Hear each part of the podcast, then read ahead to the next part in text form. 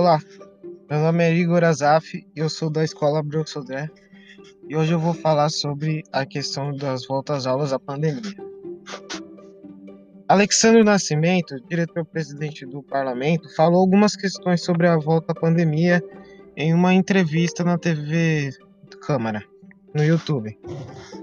Ele falou que um terço das, dos alunos não tem acesso à internet e isso fica bastante desigual e crianças não conseguem realizar atividades por problemas em casa e não são todos que têm o acesso à internet. Isso pode influenciar bastante na volta às aulas.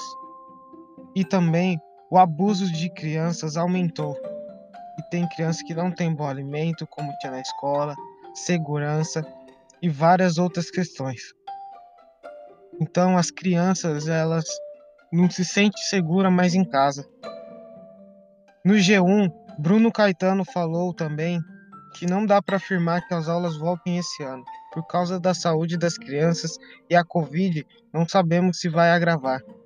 O secretário também afirmou que os alunos não, não serão reprovados e que haverá um grande programa de reforço escolar, feito em dois anos, para garantir que os alunos acessem o conteúdo e também uma provinha para ver o que as crianças aprenderam ou que não aprenderam nesse tempo.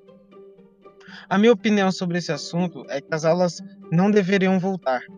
Claro, tem crianças que não têm acesso à internet, estão ansiosas com várias outras coisas, mas a saúde tem que vir em primeiro lugar. E quando os especialistas falarem que dá para voltar, aí sim dá para voltar.